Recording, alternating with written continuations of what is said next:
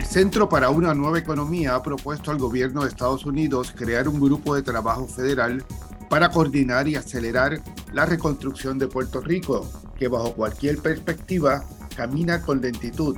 La idea del CNE es que el grupo de trabajo sea similar al creado después de la tormenta Sandy durante la administración de Barack Obama. Creen que debe ser dirigido por el Departamento de Vivienda Federal y sostienen que es fundamental integrar la experiencia y el conocimiento de organizaciones no gubernamentales, sobre todo de las comunidades y a los alcaldes. La propuesta ha sido respaldada por el líder de la mayoría del Senado, Charles Schumer, y la congresista boricua Nidia Velázquez, al igual que otros 16 senadores y representantes federales demócratas.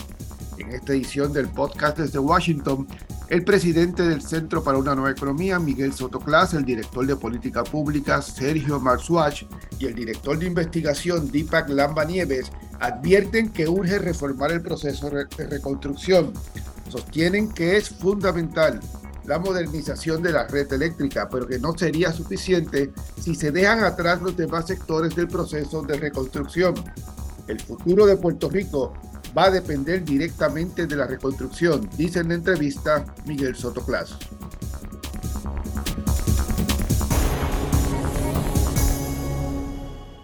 Sergio Marzuach y al director de investigación Deepak Lambanieves, a raíz de las propuestas que han hecho eh, por varios años eh, esta institución relacionado a cómo ir hacia el, avanzar el proceso de reconstrucción, la más reciente, la idea de crear un grupo de trabajo federal eh, que abarque toda la reconstrucción, no solamente el equipo eh, de la red eléctrica que ahora quiere eh, echar hacia adelante el presidente Biden. la propuesta de, este grupo de trabajo federal fue acogida por el liderato del Congreso, eso incluye al, líder de la mayoría del Senado, Charles Schumer. Soto Clark, yo quería empezar por, por el principio, que, por, por qué, por qué se quiere ahora eh, reformar o, reorganizar eh, este proceso de, reconstrucción. Sí, eh, José, me, alegra estar de regreso contigo en tu podcast y, tener la oportunidad de hablar de este tema que, me parece tan importante y, tan urgente. yo te diría que el, contexto, es importante tener un, contexto de lo que estamos hablando y en el caso de este tema, eh, viene de, de, una noción, eh, una creencia que nosotros tenemos en, en CNE, que, que eh, me la compartió por primera vez hace ya varios años Deepak, y es que el futuro de Puerto Rico va a depender directamente de, de la reconstrucción. Es decir, nos puede, eh, de la manera que hagamos la reconstrucción, va a determinar si nos va a ir bien o nos va a ir mal. Y, y eso es algo bien contundente, eso es algo bien importante porque Puerto Rico tiene mil temas, este, temas eh, de salud pública, el tema de la universidad, el tema de la Junta de Control Fiscal, los presupuestos, el estatus. Eh, o sea, hay, hay mil temas eh, en energía, hay mil temas que, que, se trabajan todos los días, pero eh, este tema de reconstrucción, que es un tema eh, mucho más amplio, mucho más macro, que incluye y une a muchos de esos temas que yo mencioné bajo su sombrilla, es uno en el cual yo creo que llevamos mucho tiempo y, y a veces no le hemos dado nosotros la importancia necesaria y por otro lado, yo creo que el gobierno federal, eh, a pesar de, que haya existido eh, en algunos momentos y en algunas administraciones buenas intenciones, eh, hemos visto lo que es bien común en, en, estos temas, no tan solo en Puerto Rico, en otros lugares, que es pues, mucha, mucha improvisación, buenas intenciones, de este, personas que quieren ayudar, pero improvisación, la, el proceso político eh, se envuelve eh, y eso lo, lo, hemos visto aquí. Así que eh, ante esa situación pensamos que lo, lo que hagamos ahora tiene una importancia urgente. Y cuando digo lo que hagamos ahora, no estoy hablando como CNE, sino como país, como Puerto Rico. Lo que Puerto Rico haga ahora tiene una importancia urgente. y me acuerdo que, que después de, del huracán María, ante la destrucción que sufrimos, eh, hubieron muchos llamados de que Puerto Rico necesitaba un plan Marshall, eh, como se hizo en, en Europa, para, reconstruir unas inspecciones masivas. Y, y es, eh, y en cierto sentido lo hemos, lo hemos recibido, y Dipak y Sergio hablarán en un momento de, de los números en específico, pero eh, Puerto Rico ha, recibido una asignación de, de fondos eh, similar a, lo que hubiese sido en dólares de hoy el, Plan Marshall. Y la gran ironía y la gran tragedia sería que después de haber recibido eso, después de tener esta oportunidad que sucede una vez eh, por generación, si acaso, que no la trabajemos bien, que la dejemos pasar. y recientemente se ha visto, se está hablando mucho más, se está acelerando el paso en las conversaciones que se oyen aquí en Washington eh, de que podemos perder algunos de esos fondos porque nos hemos tardado tanto en, en utilizarlos. La razón de eso, pues mira, son muchas. Hay culpa que repartir aquí en Puerto Rico, hay, culpa que repartir en Washington también. Han habido administraciones eh, que, no, que, han, que han aguantado esos fondos. Eh, hay una concatenación de factores que están envueltos en, que eso haya sucedido, pero esa es la realidad. Estamos bien atrasados. Aún si compara eh, la reconstrucción de Puerto Rico con otras reconstrucciones, y uno de los, que de los temas que uno aprende es que todas las reconstrucciones toman mucho tiempo. Eh, en Katrina, que han pasado tantos años, todavía están trabajando en eso. Superstorm Sandy, están cumpliendo 10 años todavía están trabajando en algunas áreas, pero aún comparado eh, a otras reconstrucciones, la de Puerto Rico ha sido tortuosa eh, y, bien lenta. Así que la idea del Task Force eh, viene, viene para aliviar ese tema, es una manera de, sin necesidad de legislación, a través de una orden ejecutiva, lidiar con el tema y, y y enfrentar uno de los problemas más grandes que nosotros hemos eh, eh, identificado, y con esto termino para que hablen Dita aquí Sergio, que es que hay muchas cucharas en la olla, hay muchas diferentes agencias, muchas diferentes personas, tanto federales como del gobierno de Puerto Rico, que están envueltos en este proceso y no se están hablando, no hablan el mismo idioma, no coordinan y por otro lado, hay otras entidades que no están envueltas y que deberían estar envueltas, por ejemplo, las eh, organizaciones no gubernamentales, eh, líderes comunitarios, etcétera. Así que el Task Force es una manera de, de cambiar esa dinámica, de, de, mejorarla, y no es, no tiene que ver con sacar a nadie, no, esto es eh, crear una mesa un poco más grande, y no es algo que no se ha tratado. Esto tuvo un éxito comprobado eh, después de Superstorm Sandy. Así que es una propuesta que ya, como tú bien dijiste, tiene tracción. Eh, un grupo de senadores y, congresistas federales le ha pedido al presidente eh, que han acogido esta recomendación y, se la han llevado al presidente y nosotros estamos también tratando de, de empujar eso, de abogar por eso y de que la Casa Blanca adopte esta idea. La, propuesta del CNE, Marswatch, es, va dirigida a crear un grupo de trabajo abarcador eh, que, se abarque todo el proceso de reconstrucción, que sea dirigido por el Departamento de la Vivienda Federal con director ejecutivo y que, como mencionaba eh, Soto eh, integre a las organizaciones comunitarias, a los alcaldes, a los representantes de, de, la industria. ¿Por, ¿Por, qué sería diferente? Y, y, y, por ejemplo, si, si, el, si el, no el control, si la coordinación general está en manos del Departamento de la Vivienda, ¿cómo ese departamento hace que, el, que FEMA funcione bien? No, sí, eh, eh, muy buena pregunta, José, y, y, yo creo que tenemos que ir un poco eh, a la historia de, de, por qué surge esta, esta figura después de, de la ¿verdad? de la tormenta Sandy. Eh, tenemos que recordar que eh, Sandy, pues básicamente era una tormenta, un huracán. y, afectó áreas en Estados Unidos que tradicionalmente no son afectadas por huracanes. Eh, Nueva Jersey y Nueva York no están acostumbrados, ¿verdad?, a, a bregar con un proceso de, de, reconstrucción y de recuperación después de un huracán. Ellos trabajan, pues, tormentas invernales, ¿verdad?, este, cantidades de nieve. Entonces, eh, yo creo que surge eh, de ahí una, un cuestionamiento de parte de la administración Obama de que, como, como tú sabes, el, el, sistema de recuperación de desastres de Estados Unidos, pues se basa mucho en que el, el, gobierno local le dice al gobierno estatal lo que necesita, el gobierno estatal le dice al gobierno federal lo que necesita y el gobierno, el gobierno federal entra, ¿verdad?, como suplemento eh, para, para complementar lo que se hace a, a nivel local. Pero en la, en, cuando surgió Sandy, pues tanto Nueva York como Nueva Jersey decían, mira, no sabemos por dónde empezar porque esto nunca nos ha pasado, tú sabes.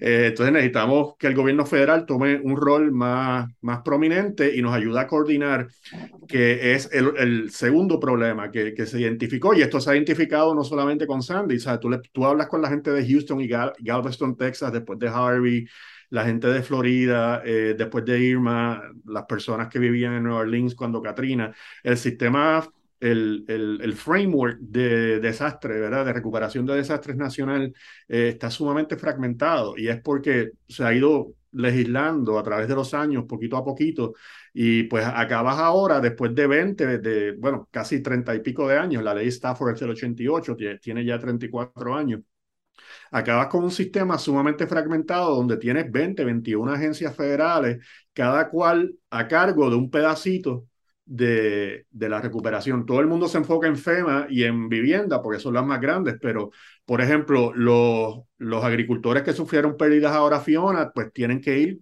al Departamento de Agricultura. Eh, si se cayó un puente en un río, eh, tienes que ir al cuerpo de ingenieros, que es el que brega con los ríos. Este, si sufriste pérdidas en tu negocio, pues te mandan donde el Small Business Administration. Eh, o sea que es un sistema sumamente fragmentado y eventualmente, no ahora, pero eventualmente yo creo que el Congreso va a tener que volver a repensar cómo está funcionando todo esto, porque lo que se espera, como tú sabes, es que las tormentas y los otros desastres eh, naturales sigan siendo más intensos y más frecuentes. Dejando eso a un lado, entonces, pues cuando pasamos al caso de Puerto Rico, lo que hemos notado, por lo menos en el área de energía, que es donde yo he trabajado más, más de cerca, es que tenemos alrededor de 10, 12 agencias entre las agencias federales y las agencias locales. A, nivel federal tienes dinero de FEMA, tienes dinero de HUD, más tienes el esfuerzo eh, inicial del Departamento de Energía eh, para convertir la red a renovable, el, el Puerto Rico 100.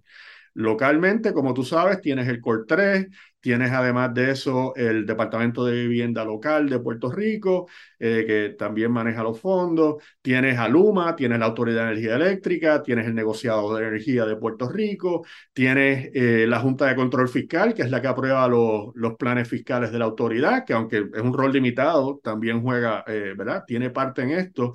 Eh, y no hay básicamente nadie coordinando esto. Y yo creo que parte de la lentitud que hemos visto, y esto surge en las vistas que, que, que que tú estuviste presente hace como un mes en el Congreso. El mismo representante del GAO dice, pues mira, eh, hay unos problemas grandes entre FEMA y él identificó entre FEMA y Luma, eh, que no se ponían de acuerdo. FEMA quiere que el alcance de los trabajos que sea cubierto por dinero federal sea lo más grande posible. FEMA quiere limitarlo, no se han puesto de acuerdo. A eso hay que añadirle, pues, eh, diferencias de opinión que existen entre FEMA, entre Luma y la Autoridad de Energía Eléctrica y estamos eh, a cinco años del huracán, como dijo Mike, eh, y lo que se ha gastado para, en términos de obra permanente, hago, hago esa salvedad, eh, se gastó mucho dinero en, en la red para, para recuperarla, ¿verdad? Y ponerla a funcionar de, de emergencia. Pero en términos de los proyectos a largo plazo, lo, se ha gastado solamente 2% del dinero que está asignado por el Congreso.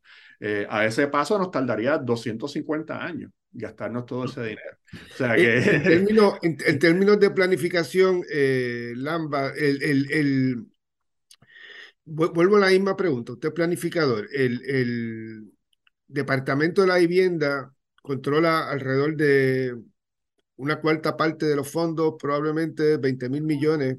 Eh, ¿Cómo a nivel de, de, de planificación eh, puede este grupo interagencial manejar el, el proceso? ¿Qué, qué, qué usted cree que cambia? Pues mira, José, primero que nada, gracias por la oportunidad de estar de nuevo en el podcast. Yo te diría que el paso y la lamentable destrucción causada por Fiona nos presenta una oportunidad de repensar muchos de los planes y programas de la reconstrucción en curso, que como explicó Mike y está abundando Sergio, ha avanzado a un ritmo que nosotros consideramos que es dolorosamente lento. Durante varios años nosotros en el centro hemos abogado por la creación de un grupo de trabajo de recuperación. Lo importante es que sea liderado principalmente desde Puerto Rico, que involucre además de actores gubernamentales, expertos, residentes de la isla y organizaciones de base comunitaria. O sea, este grupo de trabajo podría, eh, para llegar al tuétano de tu pregunta, garantizar que, por, que finalmente desarrollemos lo que yo entiendo debe ser un esfuerzo de planificación unificado y de abajo hacia arriba, que nos ayude a definir programas y proyectos que atiendan a los más necesitados y que nos permitan aprovechar los miles de millones de dólares en fondos federales para no solamente gastarlo, sino recuperar nuestras comunidades y restablecer nuestra economía. Gastar e invertir en nuestras comunidades son dos cosas muy distintas y algo que nosotros tenemos que empezar a aprender acá en Puerto Rico. Yo pienso, de nuevo, esta tormenta nos presentó una oportunidad también para repensar la estructura y la gobernanza de la reconstrucción. ¿De qué nos vale armar otro plan de acción adicional cuando ya tenemos el de Irma, tenemos el de María, tenemos el de los terremotos? y tenemos uno sobre mitigación. Lo que probablemente sea más útil es que nos sentemos a repensar las políticas, los programas y la estructura de gobernanza completa de la reconstrucción. Lo que ha quedado patentemente claro es que estos tipos de eventos y los desastres que desatan van a ser más frecuentes. Así que necesitamos repensar la reconstrucción, quizás con un enfoque en el cambio climático y con la idea de que hay que poner en marcha medidas de adaptación al cambio climático. Entonces, para lograr algo así, no podemos depender únicamente de los empleados de vivienda, del COR3 y sus consultores privados. Necesitamos armar una estructura de gobernanza que provea coherencia para poder definir las políticas públicas correctas y ejecutarlas efectivamente. Robert Olshansky, que es uno de los expertos globales en temas de reconstrucción post-desastre, en una de sus visitas a la isla, que lo traímos desde el CNE a la isla, nos advirtió que las reconstrucciones son procesos complejos y fluidos que requieren tomas de decisiones constantes, siempre hay algo de improvisación, pero también requieren mucho monitoreo, mucha evaluación y constante revisión de prioridades y estrategias. Este tipo de proceso requiere una estructura de gobernanza creíble y transparente que involucre a diversos grupos y que tome decisiones a la luz pública, no en cuartos cerrados ni en los despachos de consultores privados. Así que en gran medida lo que nosotros estamos proponiendo es ese tipo de andamiaje que nos ayude de una vez y por todas a encaminar, a romper con la improvisación y al mismo tiempo a un ejercicio de coordinación efectiva a lo largo de la serie de programas e iniciativas que, como Sergio describió, envuelve al menos en, un solo tema, como es el de energía, a una, más de una decena de entidades federales y gubernamentales. Así que eso es parte de lo que nosotros aspiramos a, lograr con el, la propuesta de este Task Force, este grupo de trabajo. Pero se, se pueden cambiar los procesos burocráticos que tanto se critican en FEMA, por ejemplo, este, o en el Departamento de la Vivienda, con toda esta revisión eh, la gente se olvida, por ejemplo, que los 1.932 millones asignados para rehacer la red eléctrica todavía no están eh, ni, ni, aprobados formalmente los planes de, vivienda. O sea, se puede hacer sin legislación el, el cambiar la forma en que funcionan estas agencias y, y, que una de ellas se, se imponga sobre, sobre la otra. En el caso de, de la propuesta del CNE para que Vivienda Federal se encargue de coordinar el proceso. Bueno, tenemos el precedente ya, José, eh, de, del huracán Sandy. Esto ya se hizo. O sea, no, no, hay una razón por la cual estamos proponiendo eh, este formato, ¿verdad? Eh, tu pregunta es muy válida y, y, yo creo que por eso es que nos estamos tratando de ceñir lo más posible al precedente del huracán Sandy, porque ya existe, ¿verdad? Una orden ejecutiva que se, se se emitió bajo el, el presidente Obama, que precisamente creaba Primero, un grupo a nivel federal para que todos los representantes de todas las agencias estuvieran en la mesa. Y segundo, eh, un grupo asesor que incluía oficiales electos, representantes del sector privado, representantes de las organizaciones eh, no gubernamentales de estas comunidades eh, para obtener precisamente información y, datos de, de, de, ese nivel, ¿verdad? A, nivel de, de, lo que está pasando eh, on the ground, como dicen en inglés. O sea que eh, esto ya, ya se hizo una vez en Estados Unidos, o sea, no, no es nuevo. Sabemos que ir al Congreso ahora eh, es tal vez eh, una pérdida de tiempo, para serte honesto. O sea, como tú, tú conoces mejor que nosotros lo que está pasando en el Congreso, eh, a duras penas se pueden poner de acuerdo para el presupuesto de Estados Unidos. Imagínate para cosas que tienen que ver pues, con Puerto Rico, que ni siquiera tenemos una representación efectiva en el Congreso, que que usualmente, ¿verdad?, no, nos dejan para eh, el último día o, al final de la agenda. O sea que eh, aquí pues tenemos que tomar unas medidas porque, como te dijo Nidia Velázquez, lo que tenemos no está funcionando. O sea, lo que se está haciendo no está funcionando.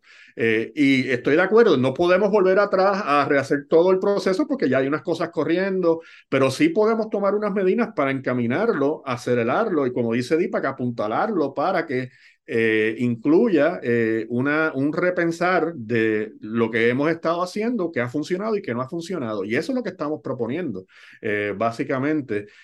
no me está claro, para serte honesto, y no sé si tú habrás visto algún documento que yo no he visto, pero más allá del anuncio del presidente Biden sobre este mandato que le iba, ¿verdad?, a, a, imponer al Departamento de Energía, a la secretaria, pues no he visto ningún documento que detalle eh, precisamente cuáles son las funciones que, va a estar haciendo, eh, cómo se integra ese esfuerzo con otros que ya estaban corriendo, eh, otros que ya estaban corriendo en el mismo Departamento de Energía.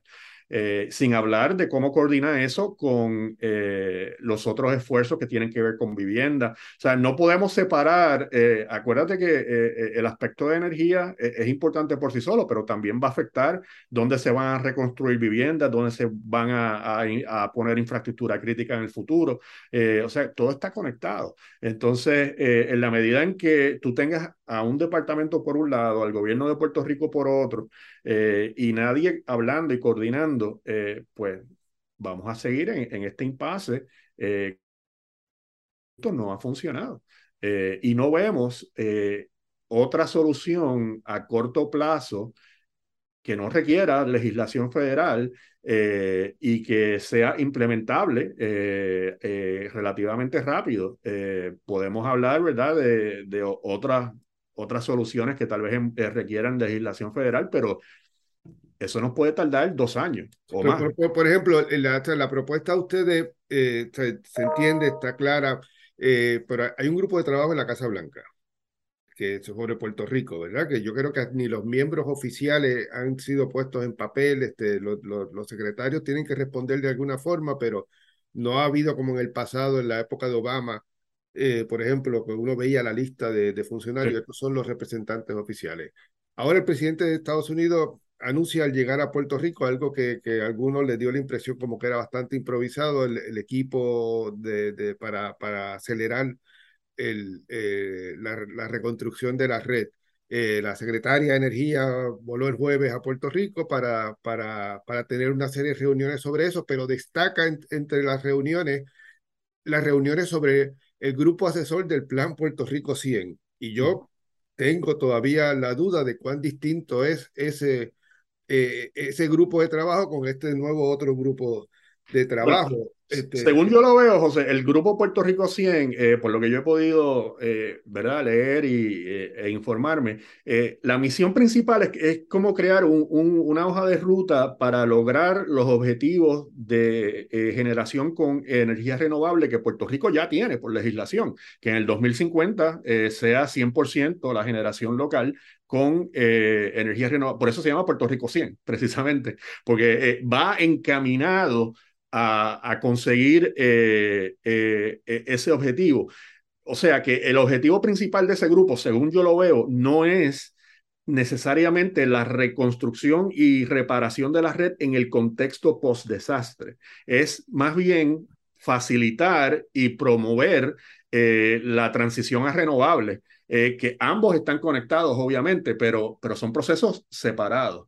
Eh, y yo creo que eh, ahí es que necesitamos más claridad de parte de Casa Blanca, pues este por, por ejemplo, ¿verdad? Y, le abro la pregunta a los tres. El, si yo tengo asignado 9.500 millones de FEMA para rehacer la red, tengo los 1.932 millones de HOT, que hasta ahora han dicho que es prácticamente pareo, para que Puerto Rico lo use como un pareo en, en ese proceso. Y el estudio sobre la viabilidad hacia un Puerto Rico 100% basado en fuentes de energía, de energía renovable puede tardar hasta el año que viene y yo empiezo a reconstruir y a construir este, nuevas plantas o a, este, ¿para qué quiero el estudio hace un año? El, otro día, después de la reunión con el presidente Biden, Ruth Santiago, de, de, del grupo ambientalista y abogada defensora de, del ambiente, decía, bueno, que utilicen ahora el dinero para, como este tipo de propuestas que hizo ahora el congresista Raúl Grijalba, este, asignarle 5 mil millones a, para paneles solares y baterías de almacenamiento, que utilicen ese dinero para ese tipo de procesos en lo que deciden qué otros sistemas tienen que, que, apoyar el, e, ese futuro, eh, esa futura red eh, basada en fuentes de energía renovable. Sí, José, pero déjame, déjame, porque se quedaron dos o tres cosas en el aire y yo creo que en ese último tema que acabas de mencionar, ahorita quizás Sergio puede entrar y, porque según yo entiendo, ah, también hay un tema de que eh, el, el, dinero que estamos recibiendo se supone que sea para reconstruir lo que, lo que teníamos, no para hacer cosas nuevas, pero eso, eso Sergio lo entiende mejor y puede, puede decirte, déjame ir a tu pregunta del, del Task Force, digo, del, del, del grupo de, de Casablanca. Eh, eh, y y yo le añadiría que, que está, el, está el grupo de, de, Casa Blanca, pero también está ahora el grupo del diálogo económico, que es como un segundo grupo con el que también hemos trabajado.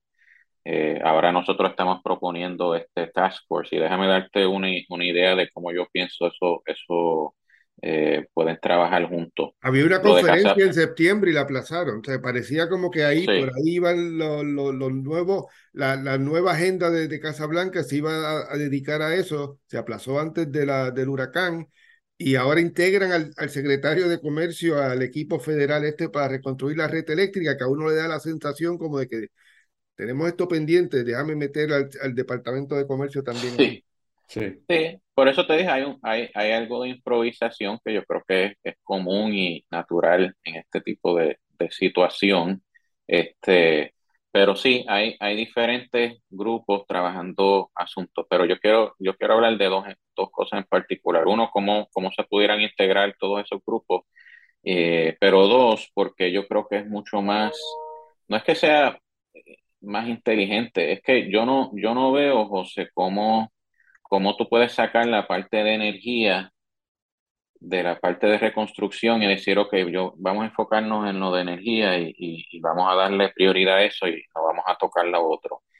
En términos eh, gerenciales, lo veo, lo veo, es un poco absurdo y, y va a ser difícil porque, como mencionó Sergio ahorita, o sea, muchos mucha de los temas que tú vas a tener, si, si, decides, ok, vamos a hacerlo de energía solamente, vas a enfrentarte diariamente en situaciones donde el tema de energía va a estar chocando con muchos de los otros temas de reconstrucción, ya sea una carretera o otro tipo de infraestructura o permiso. Eh, y por eso yo pienso, mira, si, si vamos si vamos a hacer algo de esta, de, este, de esta índole, vamos a hacerlo completo, que incluya energía y si quieres darle eh, prioridad dentro de eh, el task force, que se van a estar haciendo todo lo de reconstrucción, pero quieres darle prioridad a algún tema y el tema sería el de energía, pues santo y bueno, obviamente tú sabes qué grupo, eh, hay muy pocos grupos este, como CNI que le han dado tanta importancia al tema de energía, o sea, obviamente estaríamos, yo no tendría ningún problema con eso, pero tratar de separar y decir, no, mira, vamos a, a crear este grupo que solamente va a, a bregar el tema de energía, gerencialmente no va a funcionar. En términos eh, de, de asuntos de importancia, o sea, mira, sí, energía es importante, pero hay las escuelas o, o infraestructura crítica este, o sea, hay, hay muchas otras cosas dentro de la reconstrucción que yo creo que diferentes personas podrían decir, mira, yo pienso que no, yo pienso que energía es número dos y yo pienso que reconstruir las escuelas es número uno. O sea, eh, gente razonable van a tener diferentes opiniones en ese tema. Así que yo creo que es mucho más inteligente integrar todo lo, darle, darle importancia a todo lo de reconstrucción de una vez y por todas. Ahora, el tema de los diferentes grupos que están trabajando Puerto Rico, pues el grupo de Casablanca, que, que, yo, eh, que lleva, desde, yo he estado en todos esos grupos, José, desde el de, desde el de Clinton, yo he participado de alguna manera o de otra en todos los, los White House Task Forces, en las reuniones que vienen, eh, eh, así que lo, conozco muy bien, muy bien eso. Siempre he visto buenas intenciones, personas este, eh, dedicadas que quieren trabajar, pero al fin y al cabo, tú sabes, este, muy poco, muy pocos resultados. Así que tienes, tienes lo de Casablanca, que, que tienes un grupo de personas excepcionales ahí ahora, como Gretchen y Yuri Chávez. Tienes el grupo de los diálogos económicos, que, que estoy de acuerdo contigo, sí, como que se aguantó un poco. Este, no ha habido mucho movimiento últimamente con eso. Pero yo creo que la idea del Task Force de, de, de CNE eh, la idea es que sea complementario a, a, esos, a esos otros esfuerzos, o sea, eh, no lo veo como que ah, pues ahora se eliminan los diálogos porque vamos a tener el task force. Eh, yo, tuvimos muchas conversaciones con, con Don Graves, él tiene experiencia en Detroit, tú sabes, se ve como una persona con muy buenas intenciones y que mucho interés en hacer, en ayudar a Puerto Rico pues mira, excelente, vamos, eh, si, no, si no es integrarlo, yo creo que pues, deberían trabajar eh, complementariamente con el, con el task force que CNI está, está sugiriendo. Así que yo sé que eso va a ser un tema, yo sé que quizás va a haber un sentido de, de ah, pues este task force va a desplazar los diálogos o va a desplazar el White, el White House Task Force. Yo no lo veo así, yo creo que, que los, los tres grupos pueden trabajar complementariamente Obviamente el Task Force va a tener un, un purview, va a tener un, un, eh, eh, un mandato mucho más amplio, mucho más grande y mucho más concreto. Este, pero como mencionamos al, principio, tú sabes, este tema de la reconstrucción es urgente eh, para Puerto Rico y, como mencionó Sergio, lo que, lo que hemos tenido no ha funcionado. esto funcionó en otro lugar, eh, así que yo creo que es lo que tenemos, tenemos que movernos hacia eso. Para, para darle seguimiento a lo de Mike, José, yo creo que estoy totalmente de acuerdo. No, no necesariamente tienen que eh, estar confrontados eh, la jurisdicción de, de, estos distintos grupos. como tú bien sabes, el Task Force de Casablanca tradicionalmente se ha concentrado en issues de estatus. Ese ha sido tradicionalmente el, el, el tema. Hasta Obama, hasta Obama hasta Obama, ¿verdad? Este, pues Trump no nombró ninguno, que yo sepa. este, o, sea que, o sea que, pero ese tradicionalmente es el tema, pues está bien, pues Pero, digo hasta, hasta Obama porque Obama le cambió, le añadió un montón de, de asuntos. Le añadió un montón de cosas, pero, pero quiero decir que tradicionalmente ese, ha sido el tema principal de ese grupo, ¿verdad? El, el, el, eh, eh, entonces, el, el, el, grupo de Don Graves, según yo lo entiendo, y, yo, Mike y yo no, y Deepak nos reunimos con, con él cuando visitó Puerto Rico, nos reunimos varias veces con él, eh, es pues más bien a, enfocado en el desarrollo económico de Puerto Rico. Y eso sí tiene una conexión con la reconstrucción, pero el componente de desarrollo económico eh, va a depender en gran medida de cómo que, como dice Deepak, de cómo quede la infraestructura de Puerto Rico después de la reconstrucción. ¿verdad? La, la, la, plataforma nueva para el crecimiento económico es, es, el producto de la reconstrucción. Este, y sí, la reconstrucción es un proceso que va a tener unos elementos ¿verdad? De, de impacto económico a través de la contratación local, de, eh, eh, federal procurement, pero no es el objetivo principal de la reconstrucción. El objetivo principal de la reconstrucción no es el crecimiento económico. El objetivo principal de la reconstrucción, como dice DIPA, que es volver a crear las redes, ¿verdad? Sociales, la fibra social que, que fue destruida eh, por, por el huracán. O sea que, que yo creo que no hay necesariamente una, una, un choque, ¿verdad? jurisdiccional y estoy de acuerdo con Mike también que aislar, por ponerlo así, el, tema de energía y sacarlo del proceso de reconstrucción más grande pudiera acabar creando más problemas que resolviendo eh, en términos de, eh, de dónde se reconstruye en las escuelas, dónde se, dónde se moviliza, si hay, si hay que mover comunidades completas, relocalizarlas porque viven en zonas inundables y las estás mudando a sitios donde ahora mismo no hay acceso energético, ¿cómo bregas con eso? Este, o sea que es aislarlo de esa manera, tal vez te, te, cree más problemas. Y finalmente, yendo a, lo, a, a, a, la carta de Grijalva, es interesante, la carta de Grijalva dice que se deben asignar 5 mil millones para estos sistemas en los techos, pero no dice que se utilice fondos de FEMA.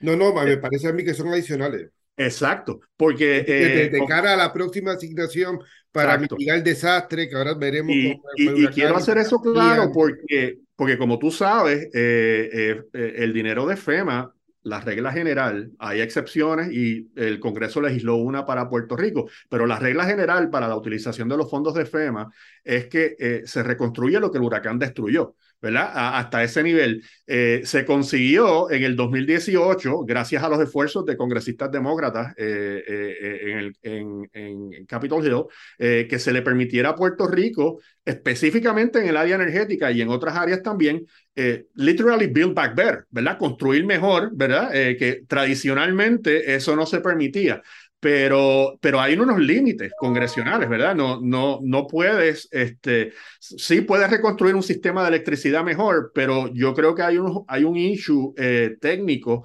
eh, en, en, el uso del dinero y es parte de lo que estamos viendo. Eh, ponerle sistemas nuevos solares a las casas que no existían antes del huracán, yo creo que no puede ser financiado con el dinero que está ahora mismo. Por eso es que viene la, por eso es que viene la carta de, de Grijalva, que dice, mira, en la próxima asignación debemos pensar 5 mil millones para estos sistemas nuevos que no existían cuando eh, María eh, destruyó eh, el sistema eléctrico de la isla.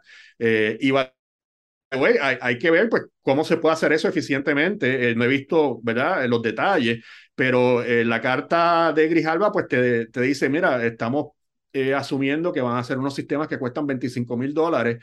Eh, una división rápida te dice, pues eso da para 200 mil hogares, básicamente. Eh, hay que ver si esos hogares tienen, ¿verdad? en términos estructurales, pueden aguantar esos sistemas en los techos.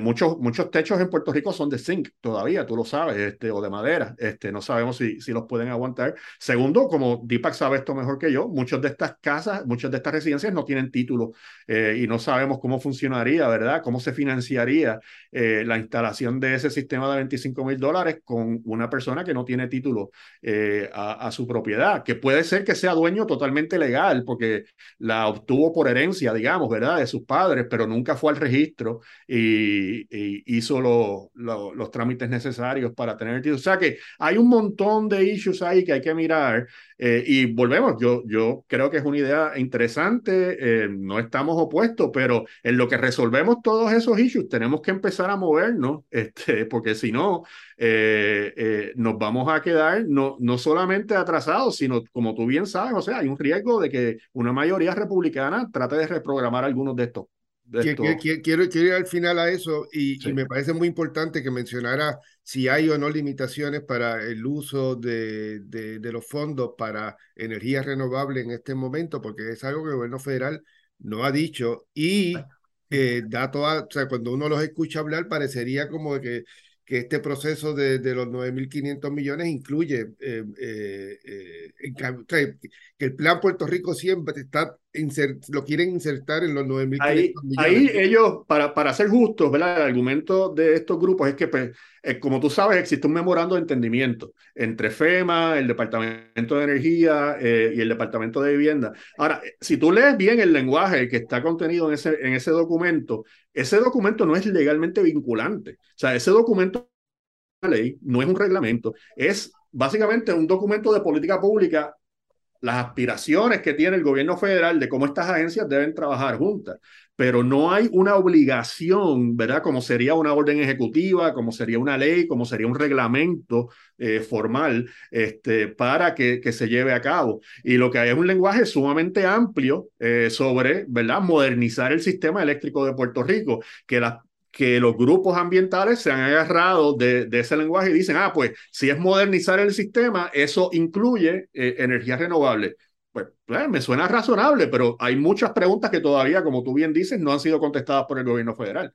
En, términos de, del huracán Fiona, eh, Lamba Nieve, el, el debate se ha centrado tremendamente en el sistema de energía eléctrica y a diferencia quizás de otras conmemoraciones de, de, de, los daños causados por el huracán María, el tema de vivienda pasó a un segundo plano. Sin embargo, los datos que, que vimos eh, para el momento del, del aniversario de María era que aunque ha habido una mejora eh, en términos de comparación con el último año, de, el último año y medio de, del gobierno anterior, que estaba en manos de Wanda Vázquez, eh, tampoco está avanzando.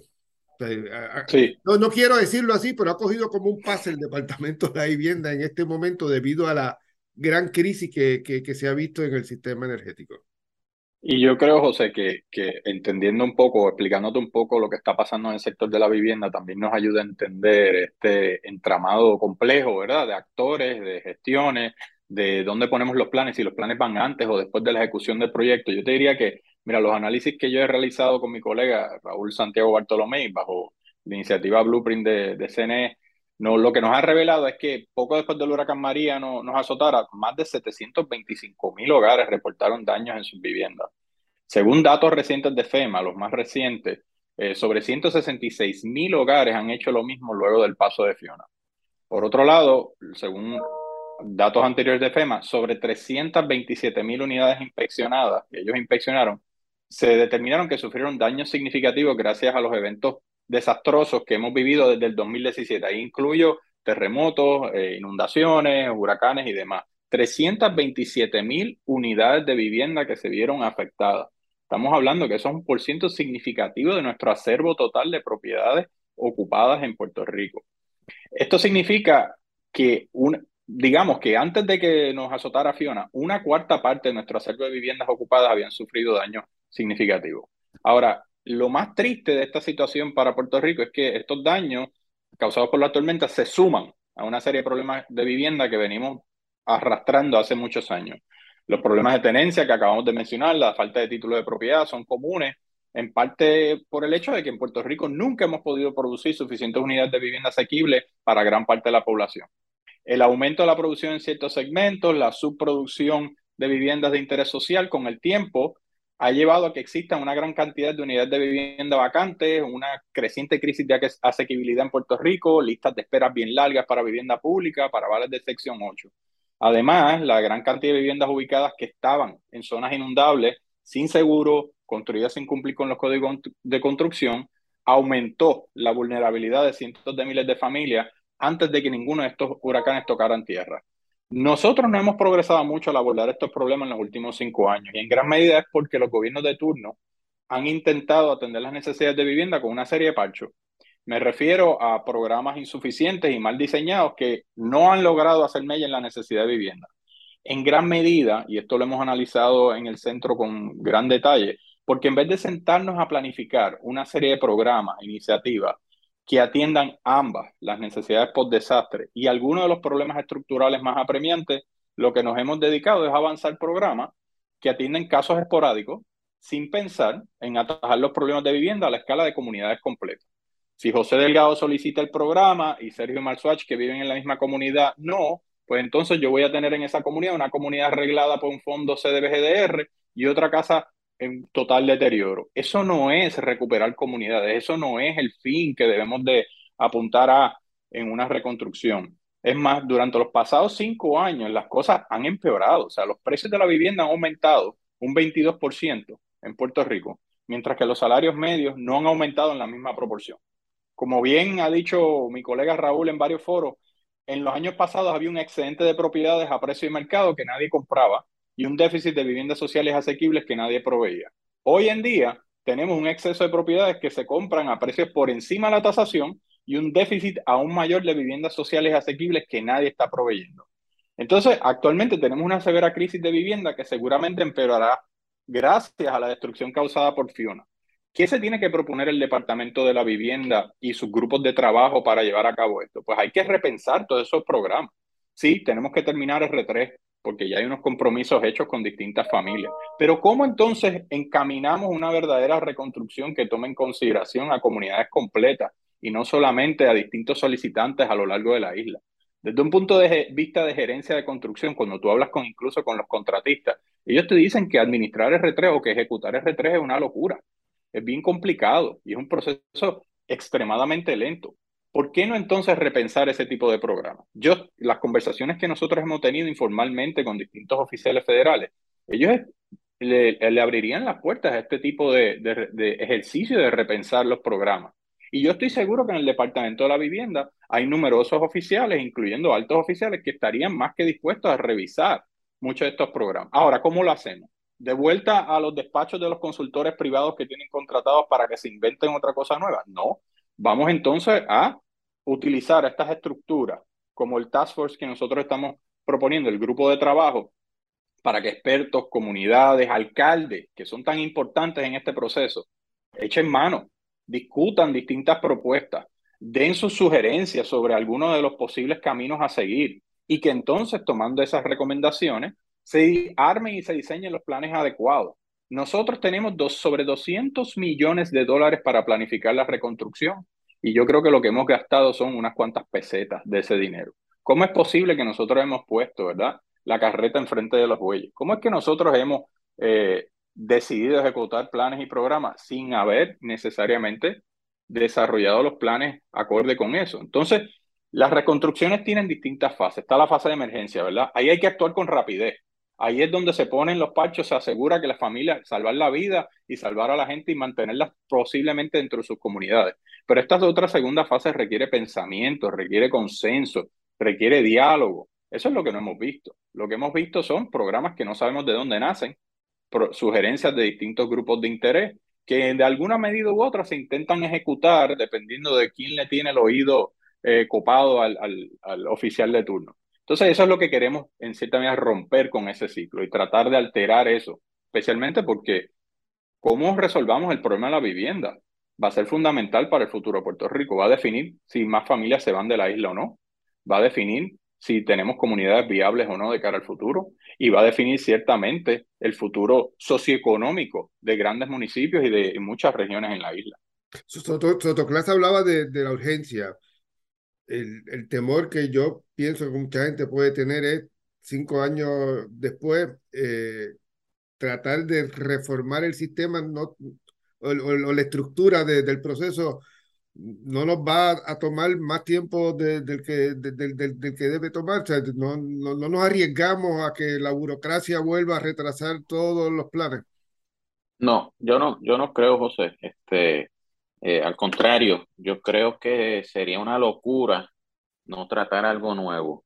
Eh, eh, o sea, la pesadilla para Puerto Rico sería que nos despertemos de aquí a 15 años y miremos para atrás y, digamos, tú sabes, no, no se logró nada, estamos, estamos igual. Y by the way, déjame decirte que eso es, eso es algo que nos sucede a menudo. Así que todo lo contrario, yo pienso que, como tú bien dices, eh, eh, por eso viene la urgencia de este tema.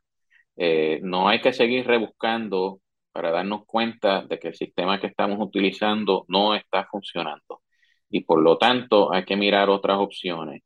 Y mira, aquí tenemos una opción que, como ya yo dije, es comprobada, no requiere legislación, como dice Sergio, este, eh, y se puede, si, logramos, si logramos convencer a Casablanca, puede tener, en mi opinión, eh, eh, un impacto gigante y un vuelco gigante en la reconstrucción de Puerto Rico. Y, si, y vuelvo a lo que dije al principio, y si aceptamos la premisa de que el futuro de Puerto Rico depende de la reconstrucción de Puerto Rico, no veo, no veo otra solución que no sea esta a esa situación. Sí, y José, no, no veo, o sea, yo, yo he escuchado ese argumento que, que tú presentaste de, de diversos grupos y varias personas y, y, mi respuesta siempre es la misma. ¿Cómo, cómo, ¿Cómo podemos esperar un resultado diferente si seguimos haciendo algo que ya sabemos que no está funcionando? Este, eh, no, no, no, no me tiene lógica, ¿verdad? Este, eh, hay, hay un acuerdo, bueno, no un acuerdo, pero tal vez muchas de las personas y de las entidades que están envueltas en este proceso dicen, mira, e, esto está muy lento, hay, como dice Mike, hay diversos problemas a distintos niveles, eh, no está corriendo como debe correr. Eh, pues la respuesta no puede ser, pues vamos a double down en lo que estábamos haciendo antes, ¿verdad? Este, tiene, tiene que ser, bueno, pues sabiendo que no podemos ir al Congreso por la situación política en Estados Unidos y sabiendo que ya hay unos procesos encaminados, como dice Deepak, tú sabes, no podemos darle para atrás a R3 porque ya hay unos compromisos, por ejemplo, para hacerte puntual. Pues, ¿cómo podemos de alguna manera crear otro camino, eh, ¿verdad? las limitaciones que ya nos impone eh, eh, estar a cinco años del huracán? y eso es lo que estamos mirando. y política, políticamente en, San Juan se puede eh, ver como, eh, bueno, este gobierno no funciona. E, ¿Es así? el, el, el, problema radica en alguna medida en el COL3 o esto es mucho más amplio que, que la administración de turno? Es un, es un problema que tiene múltiples factores que explican por qué no ha funcionado. O sea, como explicó Mike, o sea, las reconstrucciones de por sí toman, son, son procesos altamente complejos, donde intervienen numerosas agencias federales y locales. O sea que ese ejercicio nada más, en el mejor de los lugares del mundo, eh, va a ser un ejercicio altamente complicado con muchos problemas, que va a enfrentar muchos problemas. Sumémosle a eso el hecho de que Puerto Rico lleva más de una década enfrentando la austeridad como una política pública estructural, donde han, le han quitado recursos desde los municipios hasta agencias clave. En el Departamento de la Vivienda, ese edificio estaba prácticamente vacío cuando azota el huracán María, en parte porque se habían eliminado puestos de trabajo y ellos tienen que entonces salir corriendo a buscar personal, a entrenar personal. O sea, los retos que ha enfrentado Puerto Rico no tienen un solo culpable, sino que tienen muchos culpables, ¿verdad? ¿verdad? Detrás, de, detrás de ellos. Ahora, yo lo que te diría, José, es que esto de empezar de cero no es necesariamente la, la óptica correcta de ver esto. Muchas de las comunidades y muchos de los grupos, muchas ONG del paso del huracán María hasta acá en los pasados cinco años, han armado ejercicios de consultas comunitarias, han desarrollado sus propios planes específicos. Antes del huracán, muchas comunidades ya tenían planes comunitarios, muchos municipios tenían planes locales. ¿Por qué no revivimos? ¿Por qué no integramos esos planes existentes a este ejercicio que nosotros estamos abogando, ¿verdad? Por el cual estamos abogando. Yo creo que de eso se trata, es de ser eh, inteligentes y estratégicos con las herramientas que ya tenemos a la mano.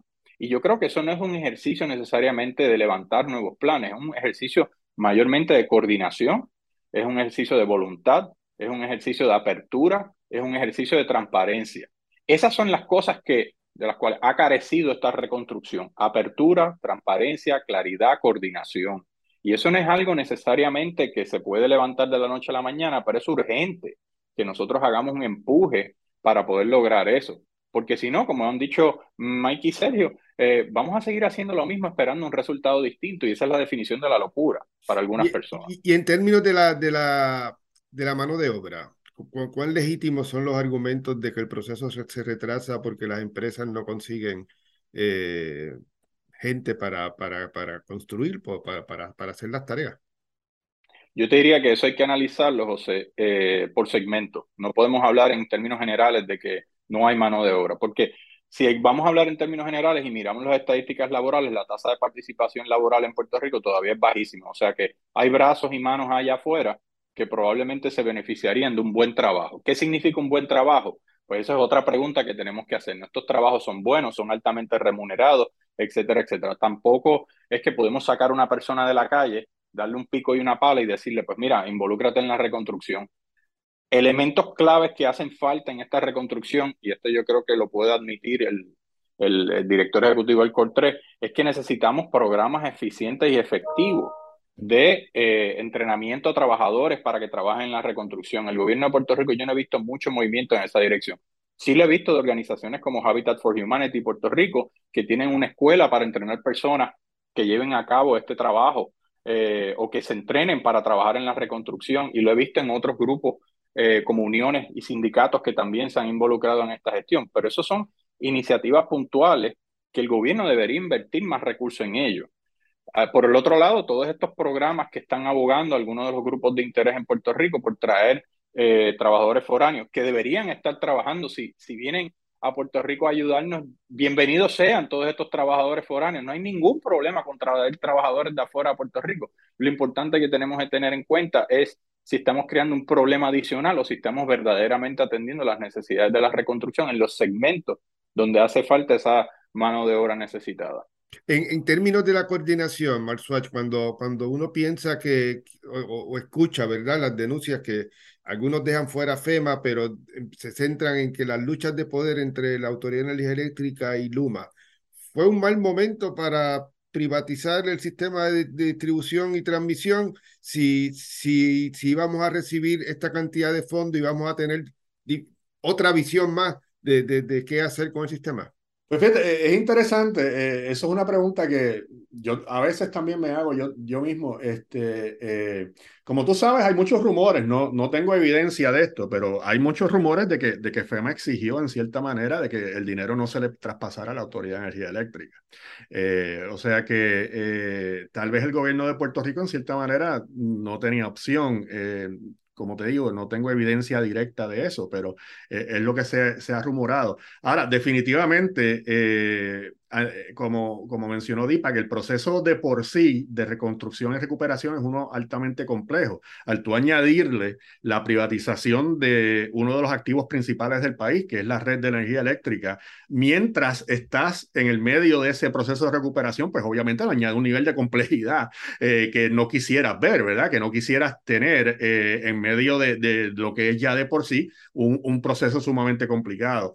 y me me está extraño también que he visto reportes eh, que eh, siguen adelante también con la privatización de, de las plantas de generación, eh, cuando aún ni siquiera se sabe cómo, cómo va a quedar la red, cómo va a quedar el sistema, cómo, cómo se va a implementar el mandato de movernos a, a 100% renovables de aquí al 2050. ciertamente esa parte del proceso yo la pondría por lo menos en suspenso por ahora tratar de, de, trabajar, pues mira, e, este proceso con Luma eh, ha creado todos estos problemas.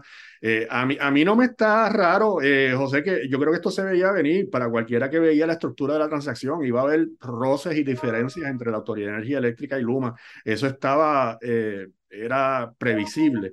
lo, que, lo que sí me ha llamado un poco más la atención son los las alegadas diferencias que existen entre Luma y FEMA.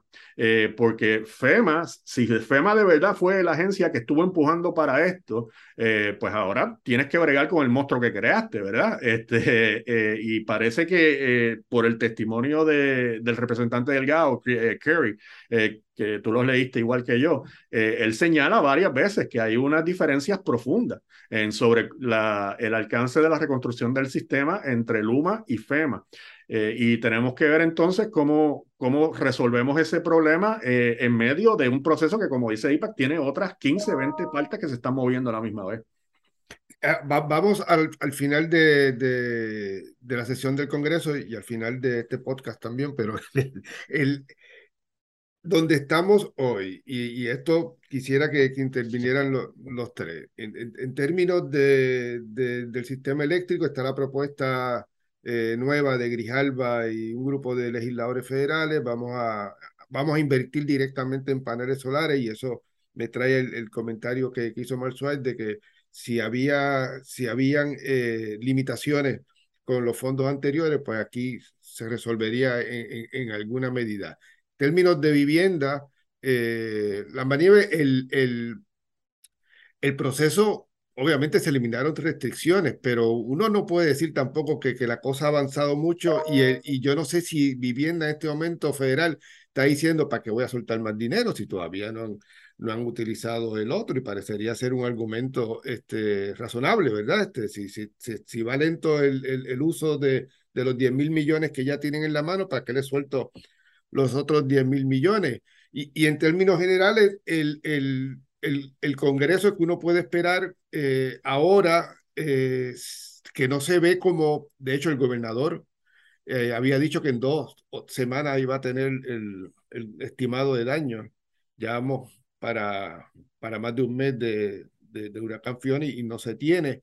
que uno puede esperar de estas últimas sesiones del Congreso en términos de asistencia para mitigar el desastre, que sé que la va a haber porque obviamente también hubo huracán en, en, Fiona, pero como todo este debate va a incidir en decir que el Congreso, bueno, pero si tienen tanto dinero en este momento y no han sabido todavía cómo poner en marcha la reconstrucción, ¿Por qué les voy a asignar ahora nuevos dineros para vivienda dañada o para, para puentes? Y quizás lo que deben hacer es utilizar el que tienen y entonces después venir eh, más adelante y decirnos, mira, todavía no, nos falta hacer eh, esto, esto y esto.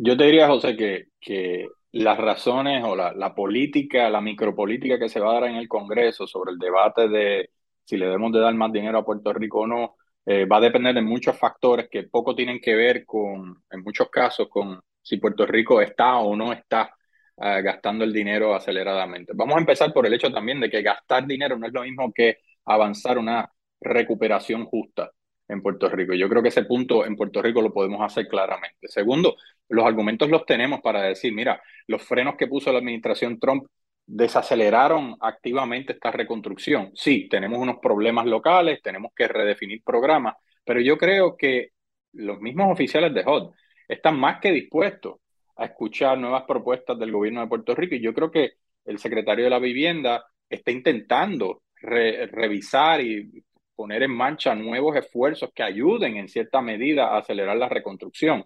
Yo estoy convencido de que él necesita más ayuda.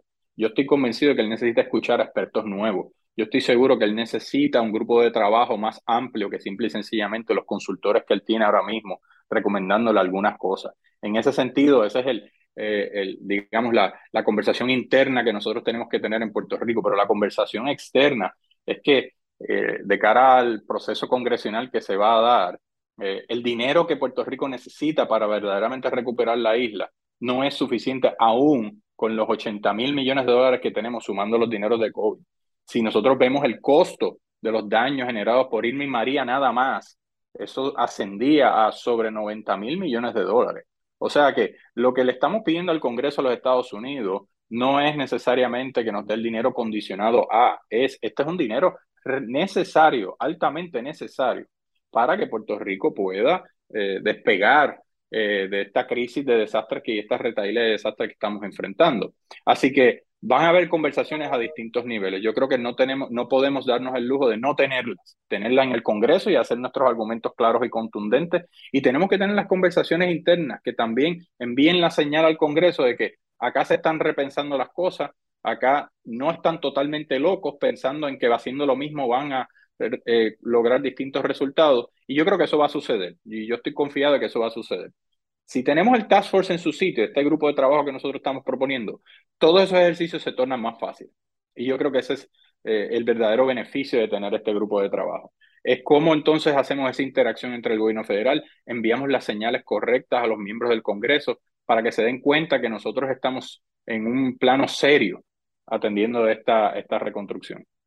Yo creo, José, que, que eh, yo estoy, yo digo, tenemos poco tiempo, así que te, voy a decir la conclusión. Yo estoy, yo estoy bien seguro eh, y convencido de que, de que van a, hay una gran posibilidad de que Puerto Rico pierda algunos de los fondos que, que ya se le habían asignado. Este, yo creo que eso es una realidad eh, eh, muy probable. Y por eso yo pienso que es tan urgente este tema del task force que estamos proponiendo, porque yo creo que es una manera de decir, mira, como yo dije al principio, aquí hay culpa para repartir localmente en Washington, en muchos lugares, pero eh, antes de que suceda esto, vamos a, estamos tomando unos pasos para eh, trabajar con, con estos obstáculos que hemos tenido, con, con este tema de que no hemos adelantado. Así que yo creo que el Task Force es la contestación, es la solución a, a esa, a esa situación y, por eso pienso que es tan, tan urgente eh, que el presidente actúe eh, sobre esa recomendación que, que, no es tan solo de CNI, otros, otras personas y otros grupos han hecho unas recomendaciones eh, similares. Este, eh, y Schumer y Nidia ahora han hecho esa recomendación también, o sea que eh, yo creo que es importante que el presidente reaccione a eso lo antes posible. Y José, para darte un ejemplo concreto de, de un problema de coordinación, ¿verdad? Esto puede sonar súper abstracto, pero te voy a dar un problema bien concreto con el sistema de energía. todo el mundo habla por separado de la transmisión y distribución y de la generación, pero en la práctica ambos están, ¿verdad?, atados de la mano. Puedes tener el sistema de generación más moderno del mundo.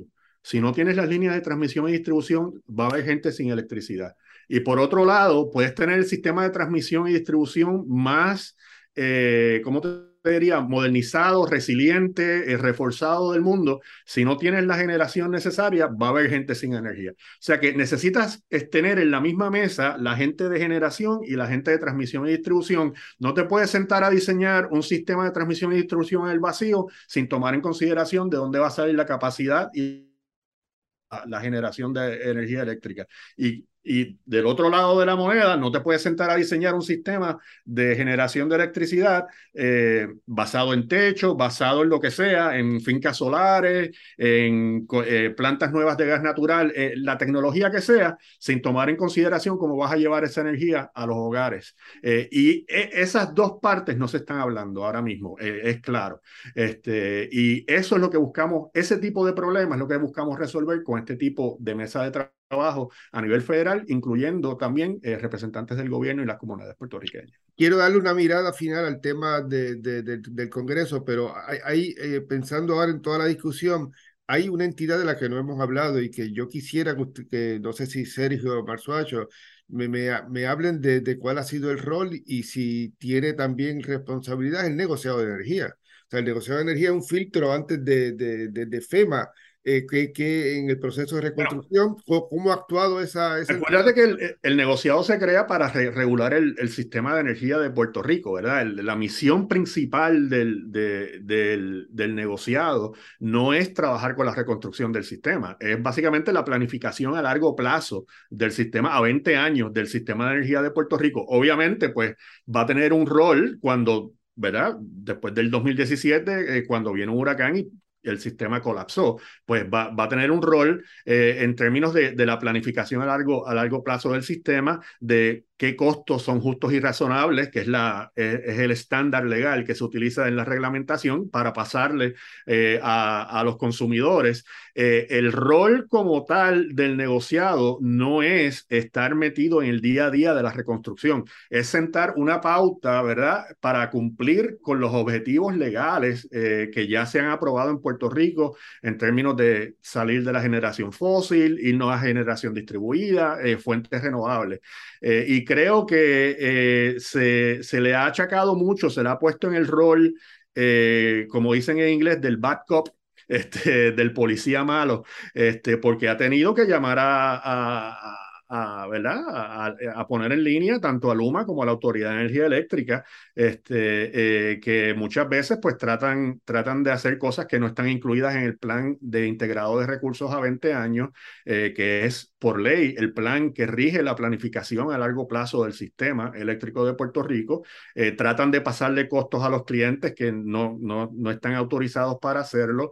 Eh, y también pues está en el rol de aumentar la factura cuando aumenta, eh, mientras sigamos dependiendo de combustible fósil, José, la única manera es pasarle eso a los clientes, a menos que logremos reducir costos por la misma cantidad en otro lado.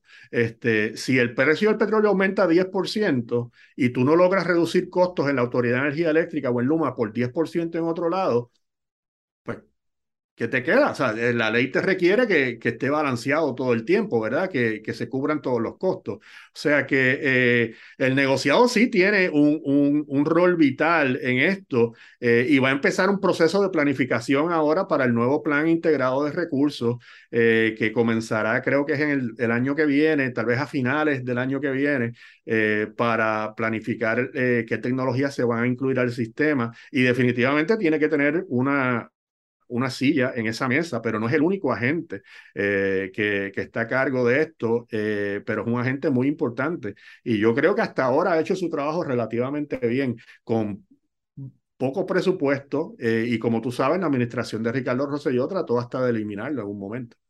Y, en términos del Congreso, hay coincidencia entre ustedes de que, de que se necesitan más fondos y se va a necesitar acción ahora, pero hay elecciones legislativas el 8 de noviembre, la mayoría puede cambiar y, y a largo plazo me imagino que, que, que, lo que se asigne ahora no va a ser lo final y pueden haber decisiones, incluso peticiones que están pendientes que tienen que ver con la recuperación del país, incluso sobre temas de cabotaje que el gobernador está planteando, eh, que van a, pasar al próximo Congreso. ¿Qué implicaciones tiene que, que se divida el, el pues, gobierno? O sea, ahí, ahí nos ayuda en cierta manera, y esto es algo irónico, pero eh, como eh, Florida sufrió tantos daños, pues Florida va a tener que ir varias veces a, pedir, porque sabemos que el, el dinero que está en el Fondo de Recuperación de Desastres de FEMA no va a ser suficiente, ni siquiera para Florida solamente.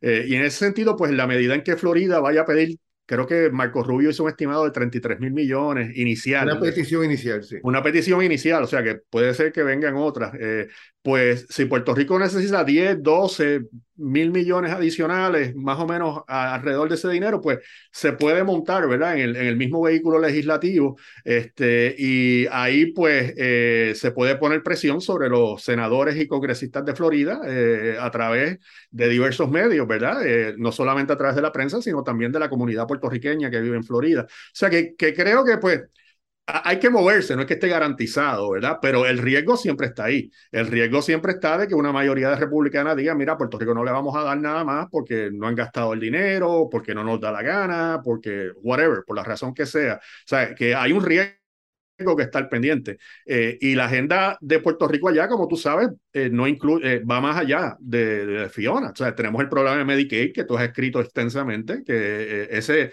ese problema es ahora, el 16 de diciembre, lo, lo, del el pareo federal. Tenemos el Farm Bill, se va a considerar en el primer trimestre del año que viene, que tiene todo lo que ver con la asistencia nutricional a Puerto Rico. O sea que hay, hay otros temas en la agenda que también vamos a tener que mover eh, eh, eso, pues la estrategia va a depender de lo que pase en las elecciones. Ahora mismo lo que se prevé, según la mayoría de los analistas, como tú bien dijiste, es que sea dividido, que la Cámara pase a manos de los republicanos. Está, hay una división entre los distintos analistas, hay diferencia de opinión entre cuán grande va a ser la mayoría, pudiera ser la mayoría de los republicanos, lo cual va a tener un efecto. O sea, si la, si la mayoría es de 30 o 40 asientos, pues se pueden ir por o sea, hacer locura. Este, si es una mayoría menor, 8 o 10 asientos, de escaños, pues a lo mejor se, se mantienen más relativamente controlados.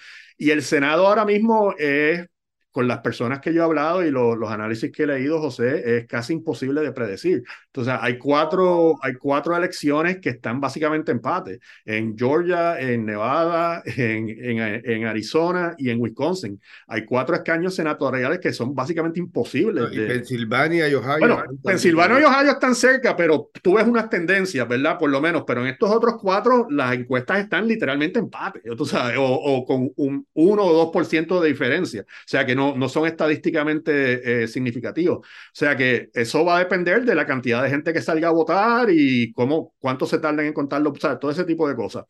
Eh, pero si los demócratas logran mantener una ventaja como ahora o logran capturar un escaño adicional y es 51 a 49 o 50 a 50 y la Cámara la capturan los republicanos, pues entonces aún más vamos a necesitar que Casablanca se mueva, eh, porque eh, el Congreso va a ser casi imposible en, en esa dinámica eh, y sabiendo la agenda que tienen los republicanos de la Cámara, principalmente en términos de empezar investigaciones de la administración Biden, investigar al hijo del presidente, este, todas estas cosas que ya han dicho que van a hacer, by eh, eh, van, están hablando hasta de residenciar algunos secretarios como el de, el de Homeland Security.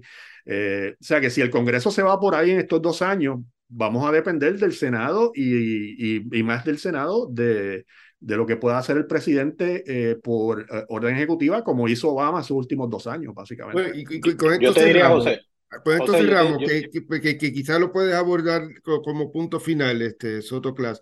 El, el, ¿Cuál ha sido el feedback de Casablanca? Porque yo les mencionaba que la secretaria de Energía fue el jueves a Puerto Rico y ahí emitió sus primeras declaraciones con nombre, es decir, este, estoy allá, me voy a reunir, quiero hacer esto pero Casablanca no ha dicho ni una palabra sobre, sobre el grupo interagencial que ustedes proponen y, y que respaldaron Schumer y Velázquez y otros, y, e incluso sobre el equipo este federal para reconstruir la red eléctrica, más allá del comentario que hizo el presidente Biden en Puerto Rico, no dijo nada. Yo quiero un poco que para cerrar, eh, incorporen, ¿verdad? Este, quizás Miguel, eh, el, el, el, feedback, la retrospección, retrospección que han recibido eh, con, su propuesta más allá de la carta de, de, los legisladores federales. Sí, hasta ahora, hasta ahora coincido contigo. Yo, yo, que yo sepa, no ha habido ninguna, ninguna reacción. Eh, eh, obviamente nosotros sacamos esto hace como una semana y pico, no ha pasado mucho tiempo, pero vuelvo al tema de la urgencia y por eso pienso que, que ha sido una excelente oportunidad poder eh, conversar contigo de este tema. Eh, yo creo que hay una urgencia por muchas razones de que esto se lleve a cabo eh, y aunque no, no, no, hemos visto ninguna reacción, por lo menos ninguna pública, y si ha habido alguna privada, pues tampoco estoy al tanto de Casa Blanca. Yo creo que hay que, hay que exigir eh, que, esto se mire, que se analice fríamente. Eh, como hemos dicho nosotros tres, realmente vemos esto algo como comprobado, lo que tenemos no, no funciona. Eh, para que Schumer y Nidia hayan subido esto a Casablanca también te demuestra que un grupo de personas muy serias, con mucha experiencia, eh, también han sentido no tan solo de que esto puede funcionar, sino de que hay una urgencia para hacerlo. O sea que yo creo que eh, eh, todo está en, a la puerta de Casa Blanca, todo está frente al presidente. hay muy poco que nosotros podamos hacer más allá de lo que hemos hecho ya. le toca a ellos entonces responder también con urgencia cuál es su respuesta a esta propuesta. Bueno, eh, yo, te, yo te diría, José, bien brevemente, de acuerdo con Sergio, o sea, nosotros coger PON con Florida es crucial, pero algo bien importante es que no estamos en la era de Donald Trump, ese trato discriminatorio y hasta insensato de parte de esa administración para con Puerto Rico no es el mismo de esta Casa Blanca. En mis conversaciones informales con algunos eh, staffers dentro del Congreso, hay mucho interés, por lo menos de esas personas que trabajan como hormigas para adelantar estas propuestas en este grupo de trabajo, en este task force. Así que al menos desde los que están día a día trabajando con la reconstrucción de Puerto Rico, hay, hay un sentido de que esto sería muy beneficioso para Puerto Rico. Que eso llegue a las altas esferas, que ese mensaje logre ascender a esos niveles, pues está por verse, como dijo Mike. Bueno, muchas gracias Miguel Sotoclas, presidente del Centro para una Nueva Economía, Sergio Marzuach, director de Política Pública, y eh, Deepak Lambanieves, director de Investigaciones. Muchas gracias por su participación en el podcast desde Washington.